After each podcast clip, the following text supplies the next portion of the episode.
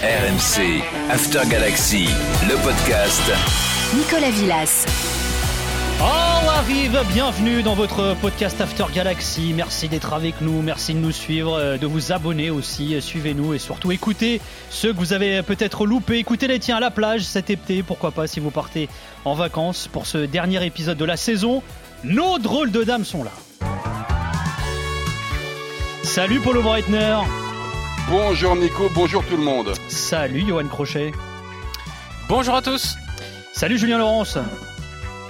Salut Nico, salut à tous. Et hola Fred Hermel. Hola chicos. Merci d'être là les gars, c'est déjà la dernière de la saison. Voilà. euh, Oh. Ouais, podcast After Galaxy qui a très très clair. bien fonctionné d'ailleurs. Merci à tous euh, de nous suivre. Merci à tous ceux qui nous rejoignent et qui découvrent ça également. Et pour cette dernière de la saison, on va se faire un focus sur les promis, les promus, les premiers aussi de vos championnats respectifs.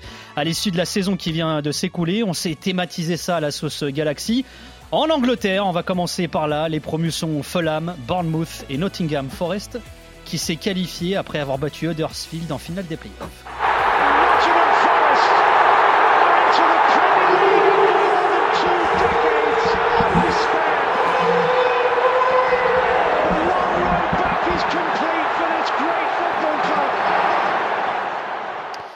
Et après 23 ans d'attente, Forest retrouve euh, donc l'élite du foot anglais. Alors Julien, ce retour était plus vraiment attendu ainsi en Angleterre. Non, c'est vrai, tu as raison. Alors, euh, cette, cette saison, encore, encore moins, puisque à la fin du mois de septembre, ils étaient derniers du, du, Championship. Mais même sur les dernières années, c'est vrai que ça a, été, ça a été une très longue attente pour un des clubs les plus historiques d'Angleterre. Euh, longue attente parce qu'ils se sont trompés euh, dans le recrutement, dans les entraîneurs, dans, dans, même au niveau du, du propriétaire. Et de, ça a beaucoup changé, il y avait beaucoup d'instabilité. Je pense que c'est aussi un club qui vivait dans le passé, beaucoup, comme, comme souvent d'ailleurs, hein, dans les très grands clubs, ou dans les grands clubs, dans, tous nos pays où tu cours un petit peu après ce, passé et, euh, et ton histoire finalement, et ça, te dessert plus qu'autre chose. Mais c'est vrai que cette saison-là, quand ils sont derniers à la fin du mois de septembre, quand ils changent d'entraîneur et que Steve Cooper, le gallois, arrive, personne ne peut se dire à ce moment-là, même pas Cooper, même pas Marinakis, le propriétaire grec, même pas les supporters, qu'à la fin de la saison, ils seront en première ligue. Et c'est vrai que ça a été une saison incroyable un retournement de situation complet et euh, c'est vrai qu'ils le doivent en grande partie à Cooper mais aussi mais aussi je pense à un public fantastique et puis à une génération qui arrive très très talentueuse. Alors il faut que tu nous parles justement de ce manager, hein, le gallois Steve Cooper, qui a un parcours assez atypique, surtout d'ailleurs euh, quand on voit les parcours types, on va dire, des entraîneurs euh, britanniques ou des entraîneurs en Angleterre d'une façon générale. hein. C'est vrai, c'est vrai, tu as raison, il a 42 ans donc ça reste un entraîneur assez jeune et encore plus jeune si tu veux dans l'expérience qu'il a puisqu'à part les deux saisons à Swansea où il avait fait plutôt du bon travail entre 2019 et 2021, ils avaient quand même emmenés en playoff. Alors les playoffs c'était pas passé comme il l'aurait souhaité mais, mais c'était quand même plutôt positif voire même très positif pour une équipe de, de comme, comme Swansea par exemple, avec peu de moyens finalement. Euh, et avant ça, surtout, c'était un entraîneur d'équipe de jeunes. Et c'est là vraiment où, où il a brillé, à Liverpool notamment, où il avait fait du très très bon travail chez les jeunes, avec l'Angleterre également, euh, où il a, quand même, il a quand même accompagné, guidé, formé des, des, jeunes, des jeunes générations, les U7, les U17 qu'il avait eu avec lui, qui avaient, fait, eu des très bons résultats. Mais c'est vrai que je pense qu'il a eu un petit peu de mal aussi à faire, à franchir le pas entre être un très bon entraîneur de jeunes, avoir cette relation avec son, son vestiaire, avec ses jeunes joueurs, et puis après être capable de, bah, de, de, de, de, de- passer un palier, si tu veux, pour aller chez les pros, en équipe première, en championship, qui est quand même un, championnat très compliqué, très difficile, très long aussi, très fatigant, avec beaucoup d'intensité, et avoir, avoir des très bons résultats là aussi. Et, je pense que quand, quand lui euh, donc, passe l'entretien pour être entraîneur de Nottingham Forest, il n'est il pas, pas dans les favoris, mais je pense que ce qui l'a aidé, c'est qu'il y avait cette jeune génération comme le Brennan Johnson dont on parlera tout à l'heure à Forest qui, euh, qui était en train d'éclore à Nottingham. Et, ils ont fait le bon choix avec Cooper parce que justement il a su amener les jeunes et développer les jeunes joueurs du club mais aussi euh, se mettre bien avec les joueurs un peu plus expérimentés. Il a été très intelligent dans l'équilibre du vestiaire. Et puis après c'est un entraîneur qui, est- a des idées très très intéressantes notamment dans la défense à 3 et dans la, dans la structure dans, dans, dans l'organisation tactique et c'est vrai que ça a pris très vite en fait, et c'est ça qui l'a beaucoup aidé aussi. Et puis après, Cooper, c'est vraiment le héros inattendu, euh, assez incroyable de cette saison de Nottingham. Alors, faut s'attendre à quoi du coup pour Forest en première ligue, euh, sachant que tu faisais allusion à lui il y a quelques instants, le propriétaire, hein, Marinakis, qui est aussi le proprio de l'Olympiakos, il a promis d'investir hein, pour ce grand retour de Mhm. Nottingham Forest en PL. Ouais, et puis ils sont un peu obligés quand même, hein. même si, même si c'est, toujours difficile quand, quand tu quand as une équipe et, un, et un, un groupe comme ça qui t'amène en première ligue, qui monte, on l'a vu plusieurs fois par le passé. Si tu veux trop changer, ben, ça se retourne contre toi parce qu'il y a eu trop de changements. Si tu veux pas assez changer, tu te rends compte que l'effectif qui est monté du championship à la première ligue est finalement pas assez fort pour rester en première ligue. Donc il faut des ajustements, il faut se renforcer un petit peu. Ils ont déjà signé un joueur que Polo connaît bien, Awoni, à, à l'Union de Berlin, qui est, que Cooper connaissait déjà des équipes de jeunes de Liverpool, qui a fait une très bonne saison en Bundesliga, qui je pense peut, très bien convenir à la première ligue et très bien con- convenir au système de jeu de Forest. Et puis après, on verra, on attend d'autres recrues. Mais encore une fois, il faut, il faut pas te tromper, même s'ils ont de l'argent, c'est bien, mais il faut aussi faire confiance aux joueurs qui t'ont permis de monter. Et encore une fois, un Brennan Johnson qui a 21 ans, qui est vraiment bourré de talent, qui est, qui est un jeune international gallois, qui est, rapide, qui est, qui, qui est, ambitieux, qui, techniquement est très, très au-dessus de la moyenne. C'est aussi sur ces joueurs-là que tu vas devoir t'appuyer. Donc ça va être compliqué, bien sûr, ce sera toujours compliqué, et pour, et pour Fulham et pour Bournemouth aussi, pour tous les promus en première ligue. Mais s'ils arrivent à dépenser l'argent intelligemment, je pense que ça peut être intéressant. Nottingham Forest va donc effectuer son grand retour dans l'élite du foot anglais la saison prochaine. En Italie, le comeback s'appelle Cremonese.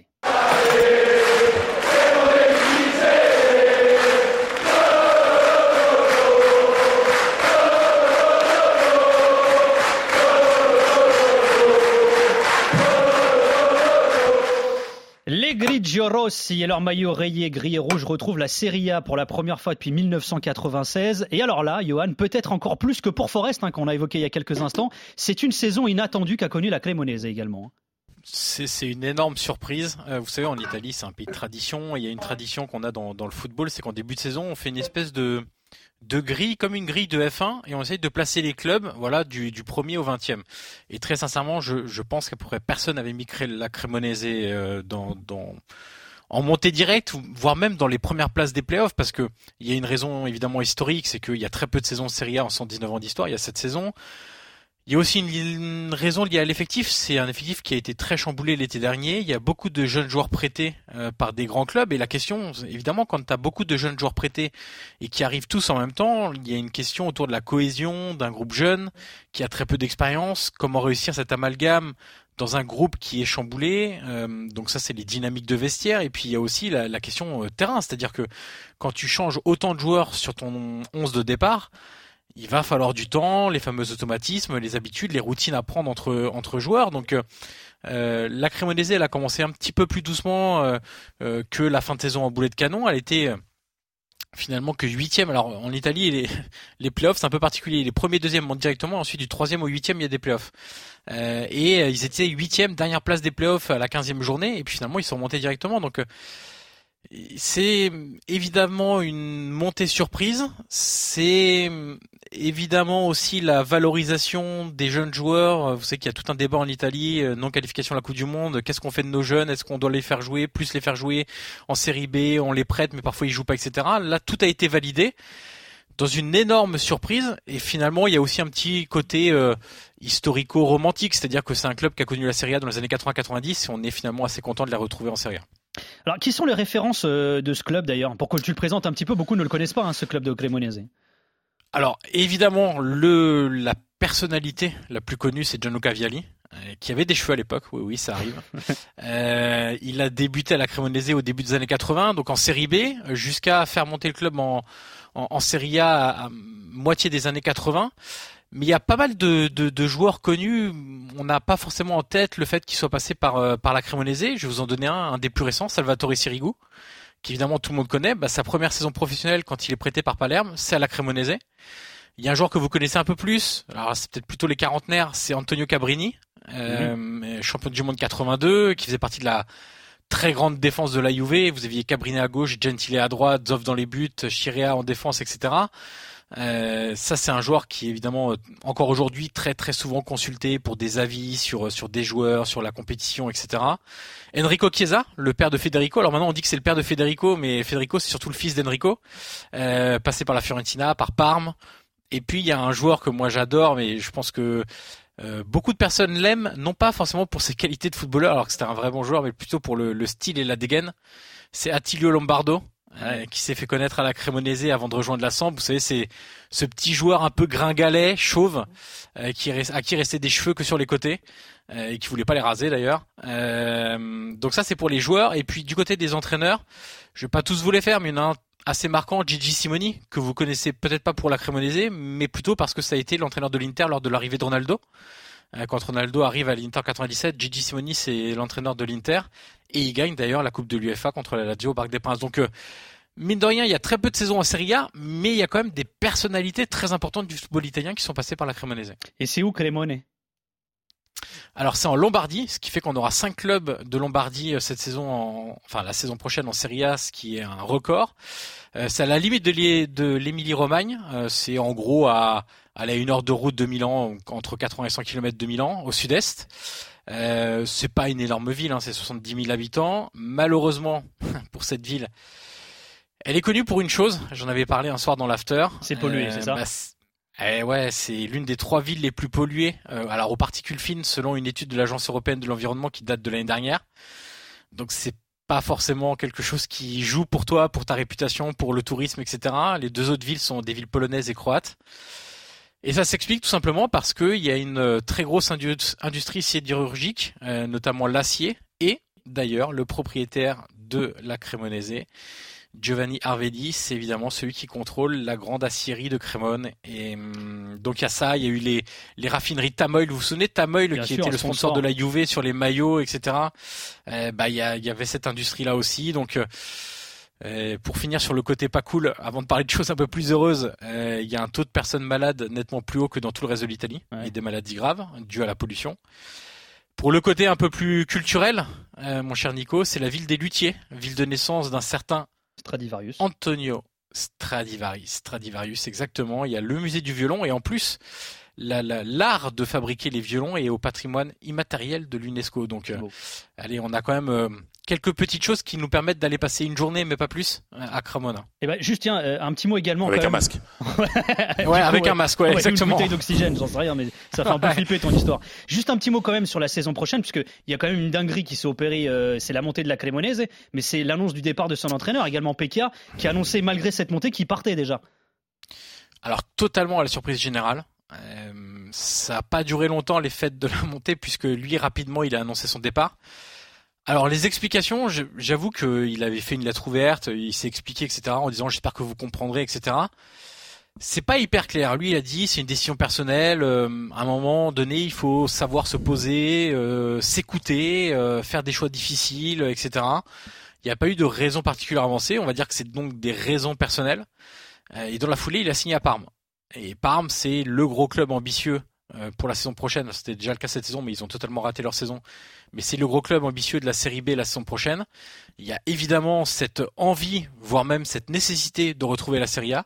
Donc Fabio Pecchia, qui a été l'adjoint de Benitez euh, au Real, à Naples, à Newcastle, etc., qui avait fait un très bon, un très bon passage à l'Elas Vérone il y a quelques années, bah là maintenant il a décidé de, zapper la Serie A. Et ça fait un peu penser à Furlan quand il avait quitté Brest pour aller au Auxerre malgré la montée de, Brest. Bah c'est un peu pareil, il a décidé de quitter la, la, de s'asseoir sur la Serie A pour peut-être mieux y- la retrouver euh, dans un an avec Parme. Cremonese et son entraîneur déjà parti, ça, le Verder l'a connu au cours de la saison euh, de sa remontée en Bundesliga. Retour à novembre 2021 et au scandale Anfang.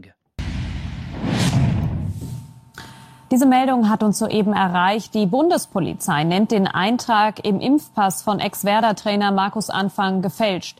Der Deutsche Fußballbund hat den ehemaligen Trainer von Werder Bremen, Markus Anfang, rückwirkend ab dem 20. November für ein Jahr gesperrt. Der Impfpass von Ex-Werder-Trainer Markus Anfang ist offenbar tatsächlich gefälscht. Das wurde jetzt von der Staatsanwaltschaft bestätigt. Der Verdacht habe sich erhärtet. Le Quel Werder, oh, c'est beau, ouais, retrouvera la Bundesliga la saison langue. prochaine, mais sa saison en D2 a été marquée par cette affaire de faux pass sanitaire qui concernait son alors entraîneur Marcus Anfang. Polo, on se rend pas compte, mais ça a fait un buzz terrible cette histoire euh, en Allemagne. hein. Ah bah c'est normal, euh, on était en pleine pandémie, euh, il y avait, vous le savez, mais pas qu'en Allemagne, des critiques euh, sur les passes droits entre guillemets des clubs professionnels par rapport à ce que vivait euh, la population au jour le jour. Donc il s'est passé quelque chose d'assez extraordinaire. On a eu euh, la police qui est intervenue, on a posé des questions à ce coach Marcus Anfang qui était déjà très critiqué d'ailleurs, qui n'avait pas une image très positive en Allemagne parce que il avait déjà quitté un club où il avait très bien travaillé pour aller directement, on va dire très simplement chercher le blé à Cologne, euh, alors qu'il réussissait, réussissait, réussissait bien. Et là donc il s'était relancé au Verder et on l'attendait un petit peu au tournant en disant comme le Verder était le favori pour la montée, euh, on l'attendait évidemment euh, au tournant sportivement parlant. Et là, c'est pas sportivement parlant qu'on l'a qu'on l'a vu. On l'a vu parce qu'il a menti officiellement en faisant un faux pass, euh, tout simplement pour le, le pour le, le, vaccin, évidemment. Et tout ça a été scandaleux, scandaleux en Allemagne et, et ça a euh, choqué beaucoup de personnes. Le Verder, évidemment, a pris des sanctions immédiates parce que quand tout cela a été avéré, il a été licencié immédiatement. Et en plus, comme il était un petit peu en difficulté sportive, et eh ben ça a arrangé un petit peu tout le monde. Mais au moins, ça a été euh, très très clair. Donc c'est, il y a une forme de déni dans cet dans cet entraîneur, Marcus Anfang. Encore une fois, que moi je suis depuis quelques années parce que je pensais qu'il allait avoir un, un, un, parcours très intéressant, euh, y compris en Bundesliga à moyen terme. Et donc ça a été le choc de l'année. Mais ça a été, en fait, ce choc a été formidable pour le Werder parce qu'ils sont allés chercher le jeune Ole Werner qui était la, la, la, la révélation de la saison 2020-2021, qui avait été avec le petit club d'Holstein Kiel. Il est arrivé à, au Werder, il a commencé par 9 victoires et un match nul, en passant comme par hasard dans une défense à 3. D'ailleurs, l'effectif était fait comme ça, et le Werder a fini finalement euh, second de la Bundesliga, et donc euh, ben, la retrouve logiquement. Il n'y a, pas trop de changements de prévu du coup cet été, euh, je crois, au Werder, Polo. Hein? Alors c'est extraordinaire parce que l'équipe l'année dernière déjà avait euh, à 80% un niveau Bundesliga. Ils ont réussi des excellents coups sur le marché puisqu'ils ont été chercher l'international allemand Niklas Stark qui était un peu en perte de vitesse au Hertha gratuitement. Ils ont réussi à prolonger tous leurs joueurs en défense centrale. Il faut savoir souvent dans ces cas-là, mais euh, avec mes collègues c'est pareil. Lorsque tu descends et que tu as des joueurs qui décident, qui ont le niveau Bundesliga ou première division et qui descendent en général, il reste un an au maximum pour essayer de remonter. Et si tu remontes pas, ils partent gratuitement. Donc ça, pose beaucoup de problèmes. Et là, ils ont réussi à, à, prolonger quasiment tous leurs joueurs, sauf l'ancien Omer Toprak, l'international turc, qui a décidé de partir. Mais bon, comme il était un peu en fin de règne, c'est pas grave. Ils ont récupéré Piper, le défenseur central de Bielefeld, et ils ont déjà une équipe euh, pour euh, être très compétitif en Bundesliga cette saison, malgré, encore une fois, euh, les problèmes liés à la pandémie, puisque le foot allemand souffre beaucoup en économie réelle à cause de la pandémie. Et le Werder étant déjà depuis plus de dix ans en restructuration, bah, beaucoup euh, souffert. Mais bon, je pense que ça va bien se passer euh, l'année prochaine.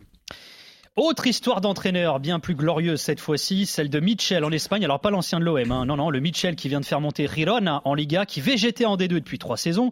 Une promotion obtenue au play-off. Girona avait terminé sixième de D2 espagnol. Elle est allée au bout de ses qualifs et pour Mitchell, cette montée est différente de celle qu'il a pu connaître avant.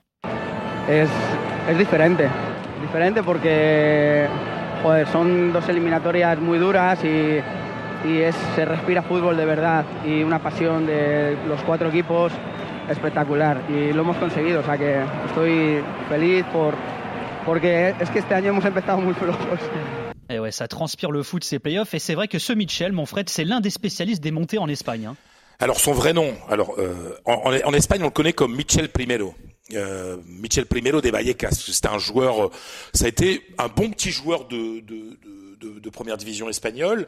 Euh, Michel est, a été formé au Rayo Vallecano. Il a, il a quasiment tout le temps joué au Rayo Vallecano en plusieurs étapes. Donc son vrai nom, c'est Miguel Ángel Sanchez Munoz, à ne pas confondre avec, tu le disais, Michel. José Miguel González Martín del Campo, l'ancien joueur du Real et qui était entraîneur de, de l'OM. Alors c'est vrai que euh, c'est un spécialiste de monter. Alors il a un peu plus de mal pour maintenir les équipes en première division, mais pour les faire monter, il est très fort puisque ces dernières années il a fait monter le Rayo, alors qu'il était arrivé euh, lors de la fin de saison précédente, euh, il avait pris l'équipe au mois de février du Rayo, euh, alors que l'équipe était virtuellement en troisième division. Il la sauve. L'année suivante, il a fait monter en première division mais il est, il est viré à cause de nos résultats euh, en, au cœur de l'hiver. Ensuite, il prend euh, Huesca, qu'il fait monter, mais l'année d'après, en première division, les résultats sont pas très bons, il se fait virer. Et là, au terme de, bah, on, on en avait parlé dans l'after d'ailleurs, hein, Mm. sur nos différents systèmes de euh, de play-off de deuxième division, de montée en première division. Euh, ce qu'il a réussi avec euh, Girona, c'est c'est quand même très très très très fort parce qu'en plus ils se sont allés s'imposer lors du dernier match à Tenerife, grande terre de football avec un très bon entraîneur Luis Miguel Ramis et c'était pas évident de s'imposer là-bas. Donc euh, gros gros respect pour euh, euh, pour pour Michel Primero euh, qui est un bon mec en plus. C'est un type qui tu dis ça sent le football. Oui c'est un vrai mec de de terrain. Tu vois tu sens qu'il a de l'herbe sur les crampons. C'est un entraîneur de de très bon niveau mais finalement plus pour faire monter les équipes que pour les maintenir. On va voir là si avec Gérone, il va sortir. Alors c'est Gérone, c'est c'est en français, c'est Girona en catalan, euh, Girona en espagnol. Donc c'est avec le Girona, il arrive à maintenir cette équipe. Mais en tout cas, c'est quelqu'un qui euh, bénéficie d'un d'un degré de sympathie très élevé en Espagne. Euh, voilà, ça fait partie de ces, types qui qui sont pas des grandes stars, mais que tout le monde connaît, que tout le monde apprécie. Donc finalement, tout le monde était très content de la montée de Girona. Pas forcément pour Girona, qui est pas un club qui est très apprécié en Liga, mais pour Michel Primero, qui est vraiment un mec bien. Alors justement, Girona qui fait partie hein, du euh, City Football Group, alors avec Man City, Melbourne, New York, Yokohama, Montevideo, 3 également, ou Lomel, aussi en Belgique. C'est quoi la place du club catalan dans la Galaxy euh, City Group? Alors, il faut dire qu'au départ, il y a, a quelqu'un qu'on connaît très bien euh, et que je pense euh, les copains connaissent aussi, euh, Pera Guardiola, le frère de Pep Guardiola, l'agent qui a été à un moment euh, gros gros actionnaire. Il, reste toujours actionnaire minoritaire de euh, de, de, de Girona et c'est l'un de ceux qui avait permis l'entrée de de Girona dans le dans le dans le la, la Galaxy euh, City. Oui, c'est un club qui a bénéficié de 15 prêts de joueurs depuis les premiers accords lors de la saison 2015-2016. Euh, le club est officiellement appartient à City Group depuis 2017, mais il y a eu, alors je sais pas par rapport à, à d'autres si c'est beaucoup ou pas, mais c'est quand même 15 joueurs prêtés depuis 2015-2016, donc ça fait ça fait sept ans. Euh, c'est pas rien. Ça veut dire qu'il y a une véritable implication de, de City, même si au niveau de la communication, euh, ça reste le Girona. On parle beaucoup plus de Girona, du club catalan, plutôt que de son propriétaire, quoi. Voilà. Mais dans les faits, oui, il y a des joueurs qui sont prêtés euh, euh, par par City à, à, à Girona et qui ont des rôles importants. En Angleterre, l'un des autres euh, promus en Première Ligue s'appelle Fulham et le joueur de la saison des Cottagers s'appelle Alexander Mitrovic.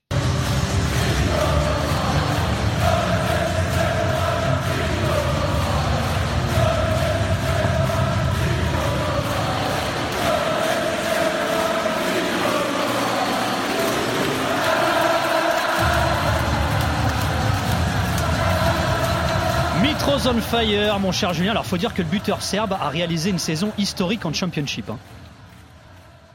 Ouais, incroyable. 43 buts en 44 matchs. Euh, aussi simple que ça. Jamais personne n'avait marqué autant de buts en championship euh, dans l'histoire de la, de la division. Euh, incroyable. Alors, des buts, alors, il tire les pénalties, donc ça, ça lui a rajouté des buts faciles, entre guillemets, mais dans, dans toutes les positions, dans les airs, bien sûr, il est très très fort, il est très grand, mais pied droit, pied gauche, la finition extraordinaire.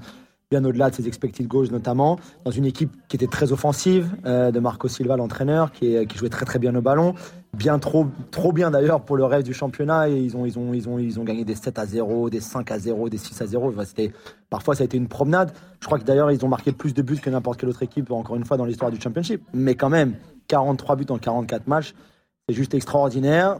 Le problème, bien sûr, c'est que c'était en championship et pas en première ligue. Alors justement, c'est vrai que sur les six dernières saisons, Fulham c'est une saison sur deux en Championship. Et alors cette question de savoir si Fulham a le niveau euh, Première Ligue, on se l'impose aussi pour Mitrovic finalement. Est-ce qu'il a le niveau Première Ligue? Ça fait beaucoup débat ça en Angleterre aussi. hein. Ça fait gros débat puisque la dernière saison donc en première ligue, c'était la saison euh, avant celle qui vient de se terminer là, euh, 2020-2021, où il avait marqué 3 buts en 27 matchs de première ligue, où il avait vraiment, vraiment souffert, vraiment galéré, euh, mauvais dans la finition déjà, beaucoup moins d'occasions forcément qu'en championship, mais il avait paru euh, trop emprunté, trop lent parfois même, même dans la surface, même dans les airs. Normalement, son, sa qualité première, il a souffert. Et c'est vrai que, vrai que le débat, la question, c'est est-ce que c'est finalement pas un, extraordinaire joueur de championship ou de division inférieure, entre guillemets, on va dire, et pas trop de, de l'élite, pas trop de la première ligue. La saison donc précédente, celle qui les fait monter, Euh, avant où il marque 3 buts, il, marquait, il avait marqué 26 buts en 40 matchs de championship. Donc déjà encore, je crois qu'il avait été meilleur buteur du championship.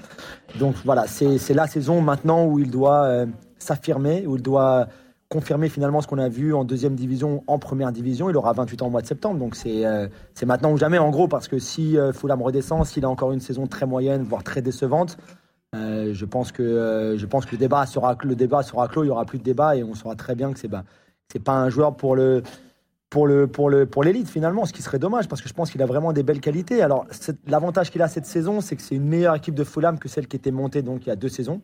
C'est vrai, Euh, même si, euh, même si euh, c'était un petit peu comme le Verder de, de tout à l'heure. euh, la saison dernière, c'était à 80, 80%, 90% déjà une équipe de première ligue. Ils étaient bien trop forts pour le championship. Maintenant, est-ce qu'ils seront assez forts pour la première ligue et assez forts pour mettre Mitrovic dans les meilleures conditions? On verra. Ils vont recruter. On a vu qu'Areola allait signer très, très bientôt. Ils vont, ils vont avoir d'autres recrues aussi. Mais c'est vrai que euh, c'est qu'on va avoir les yeux rivés sur Mitrovic et sur ses performances personnelles.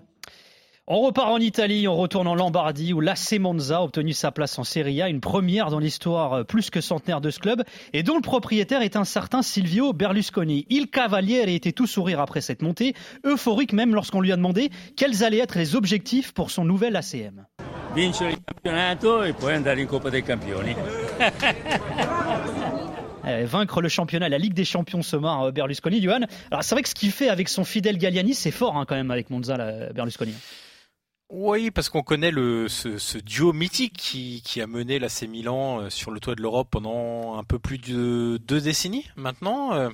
Euh, on sait tous les Ligues des Champions remportées, la, success story évidemment, à travers d'ailleurs la success story de l'AC Milan, la success story aussi euh, euh, financière, politique, etc. de, Silvio Berlusconi. Et quand il a vendu un peu la mort dans l'âme euh, le Milan en 2007, il a décidé d'investir euh, quelques mois plus tard à Monza, alors qui était d'ailleurs euh, beaucoup plus connu pour le circuit de F1 que, que pour le football, euh, qui n'avait jamais connu la Serie A. C'est alors pour faire simple, hein, c'est la banlieue de Milan. hein. C'est il y a 5-10 kilomètres euh, porte à porte euh, entre la dernière ville de Milan, la dernière maison de Milan et la première de, de Monza. Euh, Berlusconi a évidemment décidé de nommer euh, Galliani parce qu'ils sont inséparables euh, à la tête opérative du club. Le duo s'est reformé et on est reparti sur une success story. Alors on verra jusqu'où ça va les, mener. Il, euh, ils sont partis de beaucoup plus bas aussi. Ils sont partis de série C. Berlusconi a mis aussi quand même pas mal de moyens. Euh, Ils sont passés de la série C à la série A en quatre saisons, donc c'est quand même pas mal du tout. L'année dernière, ça a échoué d'un rien, euh, alors qu'ils étaient candidats naturels, tout comme cette saison d'ailleurs, parce qu'ils avaient le meilleur effectif de, de série B pour, euh, monter directement en série A. Mais autant la Cremonese, c'est une énorme surprise, autant Monza, clairement, c'est attendu, parce que, je l'ai dit, meilleur effectif, beaucoup d'argent, un entraîneur expérimenté. Donc quelque part c'était attendu, mais c'est toujours pareil. Quand t'es attendu, il faut tout de suite valider parce que sinon derrière euh, ça peut être vite la crise. Alors Berlusconi disait en ce moment qu'il visait le titre de Serie A et la Champions. Il peut aller jusqu'où euh, plus sérieusement? Euh, il faudra peut-être un peu de temps avant d'arriver à ces, à ces titres-là ou à ces ambitions-là. Le- la première ambition, c'est Adriano Galliani qui l'a dit il y, a, il y a 48 heures, c'est clairement de se maintenir parce que euh, au-delà même de, de, de, de construire un effectif, ils sont bien conscients qu'avec le stade actuel, ils pourront pas aller très très haut. Euh, C'est un stade qu'ils essayent de porter à 17 000 places à peu près. Euh, c'est insuffisant évidemment pour euh, pour viser très haut. Donc Galliani a dit si on se maintient la saison prochaine, derrière on peut lancer des- un projet pour un nouveau stade, commencer les travaux rapidement, etc. Euh, pour cette saison, ils ont quand même de l'ambition. Je trouve que le maintien, ça serait le minimum parce que quand je vois les, les, les joueurs qui, qui sont euh, recherchés, qui sont euh, à la table des négociations en ce moment, alors ils ont pris Ranocchia de l'Inter. Bon, Ranocchia de l'Inter, c'est la règle italienne. Hein. Si t'as pas ton défenseur de, de 35 ans, ton défenseur central de 35 ans, t'es t'es pas un club comme un autre. Donc euh, voilà, c'est bon. Maintenant, ils ont coché la case défenseur de 35 ans, c'est bon. Euh, mais ils ont surtout pris euh, Alessio Cragno euh, de Cagliari, qui est le, quand même le troisième gardien de la sélection italienne. Ils visent des joueurs qui ont soit un haut potentiel comme Andrea Pinamonti qui a été très très bon avec euh, avec Empoli. On parle de Joao Pedro aussi encore de Cagliari qui a quand même mis 47 buts en trois saisons. Alors certes il est descendu avec Cagliari là, mais je rappelle qu'il bon après euh, on peut toujours dis- discuter du choix, mais il a fait ses débuts avec le maillot de la nationale et contre le lors du fameux match contre la Macédoine. Hein, ça s'est pas très très bien passé, mais bref, euh, vieille histoire. Euh, et puis on parle d'autres joueurs euh, d'une quinzaine ou d'une vingtaine de millions d'euros. Donc il y a de l'ambition. On parle aussi de Stefano Sensi de, de, de l'Inter qui est souvent blessé, mais qui est un joueur de de classe incroyable au milieu de terrain. Donc euh, de l'ambition, ils en ont. De toute façon, Berlusconi, il a pas acheté euh, Monza pour euh, pour rester en série C. On le savait. Hein. Quand il était en série C, il a fait le meilleur effectif de série C. Quand il était en série B, il a fait le meilleur effectif de série B. Bon, avant de faire le meilleur effectif de série A, il faudra sans doute un peu de temps. Mais Berlusconi a de l'ambition, a l'argent. Euh, même si bon, au niveau business, euh, son business immobilier, c'était pas terrible cette année, etc. Mais il a quand même beaucoup d'argent. Donc, euh, je pense que les les tifosi de euh, peuvent s'attendre à vivre euh, des semaines et des saisons à venir euh, plutôt sympas. La saison prochaine, la Bundesliga retrouvera un autre club qu'elle connaît bien, Schalke 04. Après une saison en D2, l'équipe de Gelsenkirchen remonte parmi l'élite. Ja, hi liebe Fans, hier spricht euer Capitano. Wow, was für eine Saison. Unglaublich. Ups and Downs gehabt ohne Ende, aber am Ende haben wir es gezogen. Der Traum wurde wahr, wir sind wieder erstklassig. Von mir und von den ganzen Jungs. Vielen, vielen Dank für euren Support. Ihr wart fantastisch. Ouais, les remerciements du capitaine Latza aux supporters de Schalke. Alors Polo, ce qu'il faut dire, c'est que même si Schalke a remporté le titre euh, de Bundesliga 2, leur saison a été très compliquée, marquée là aussi d'ailleurs comme pour le Werder et l'ensemble du foot allemand par le contexte économique. hein. Oui, on en a beaucoup parlé parce que Schalke 04, on va dire, vivait entre guillemets au-dessus de ses moyens.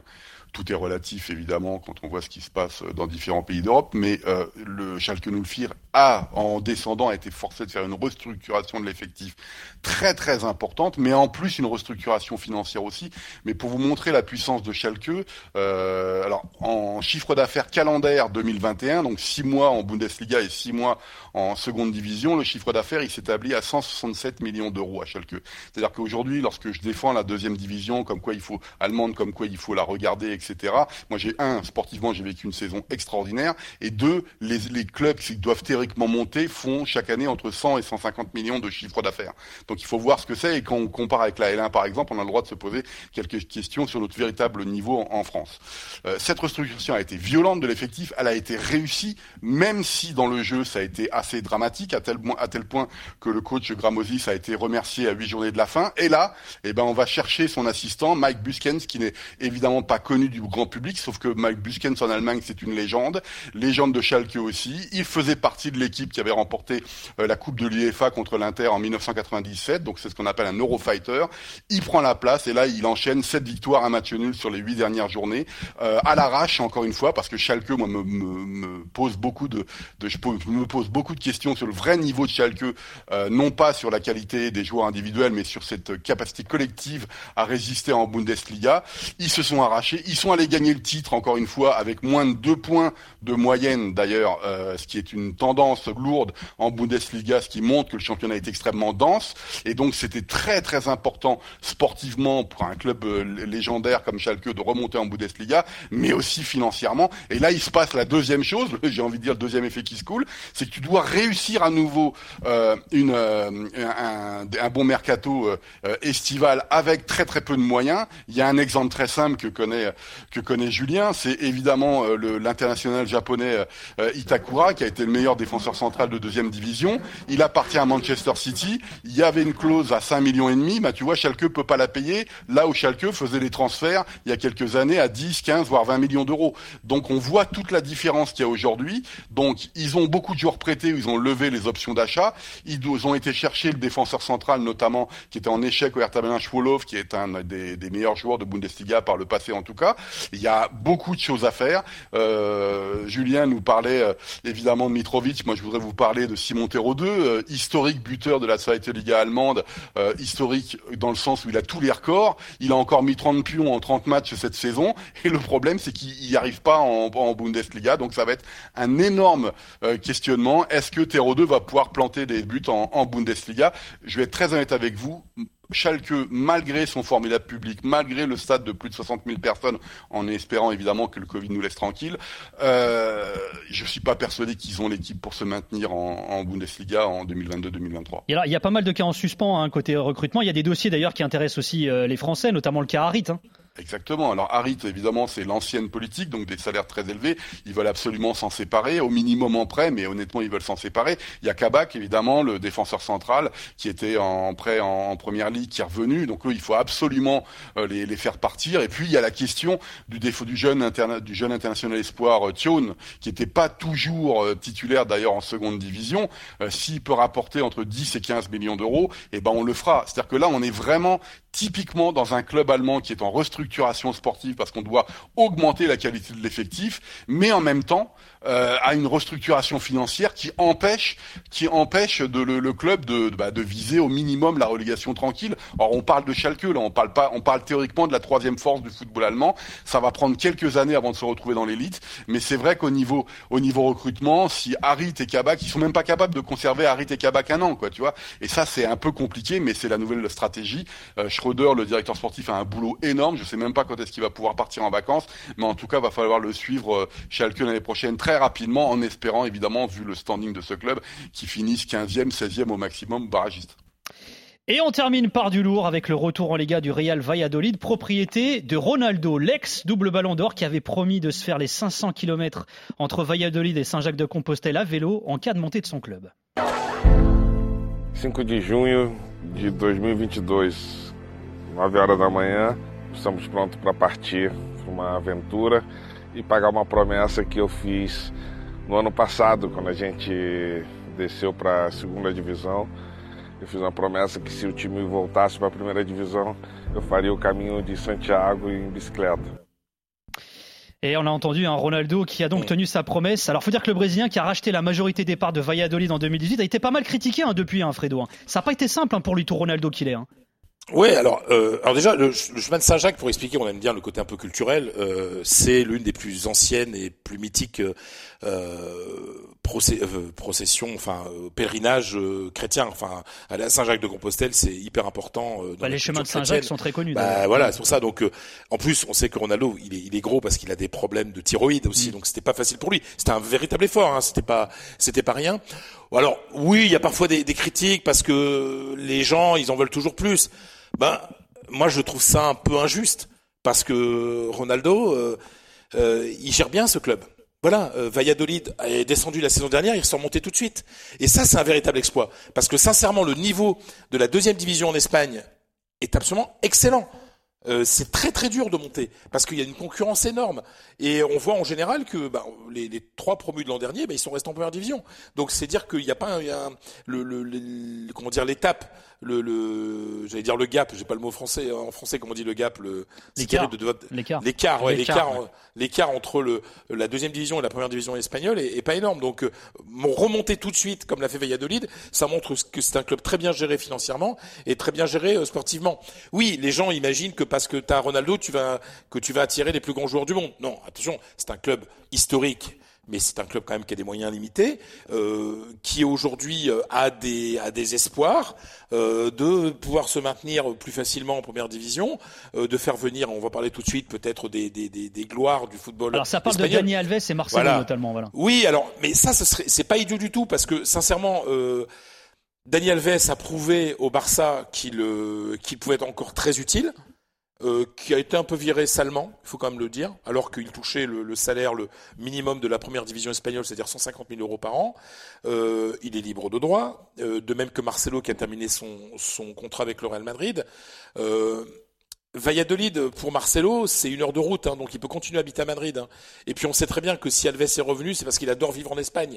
Donc euh, ça peut être euh, finalement une pré-retraite assez intéressante pour ces deux, deux, joueurs et être utile pour le maintien de, euh, de Valladolid en, en, première division. Moi, c'est un club que j'aime. Attention, c'est pas rien dans l'histoire du, du, football, hein, Valladolid. Hein.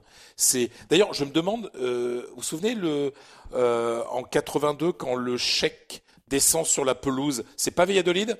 Lors du France euh, le match ah, contre. Ouais. C'est quel match? Le Koweït?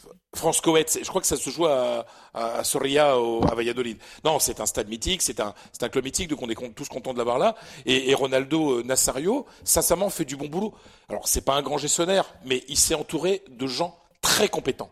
Et ça, vous savez, c'est ce qui compte finalement. Lui, il est là pour la, pour filer un petit coup de main euh, pour pour des recrues. Il est là pour motiver les troupes Il va dans le vestiaire un coup de temps en temps dans les matchs importants. Il est là pour la com, mais euh, pour la gestion au jour le jour, c'est pas lui qui le fait. Mais il s'est entouré de gens très compétents, et ça, c'est un signe d'intelligence de la part de du meilleur attaquant de football, le, le meilleur buteur de tous les temps. Euh, ça, c'est que mon humble avis, mais euh, je pense que qui a vu jouer une fois Rolando Nazario le pense.